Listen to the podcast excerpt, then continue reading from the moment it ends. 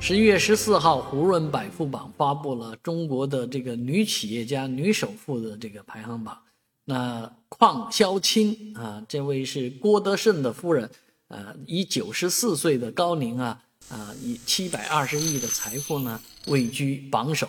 邝潇清是新鸿基集团的创始人郭德胜的夫人，而郭德胜已经去世啊，那邝潇清也已经有九十四岁的高龄了。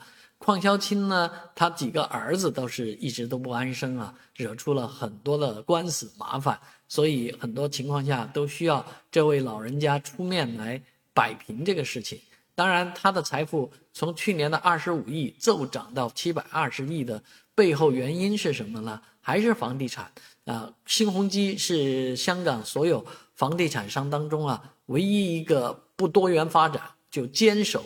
呃，房地产这个行当的，所以他的财富能够呃，在所有的房地产富豪都跌下神坛的时候啊，崛起也是蛮让人惊讶的。因为此前的首富是呃这个碧桂园集团的杨惠燕啊，杨惠燕的财富缩水很多，所以以至于让一个呃最大的这个收租婆啊，这个。湾区啊，很多这个收收租婆都是拿钥匙的。邝潇清就是新收大收租婆，最大的收租婆啊，成为榜首啊，中国女性最富有的人啊。所以有的时候呢，坚守一个行业不容易，当然经营好这个行业也不容易。当然，郭邝潇清呢，呃，实际上已经很少出面了。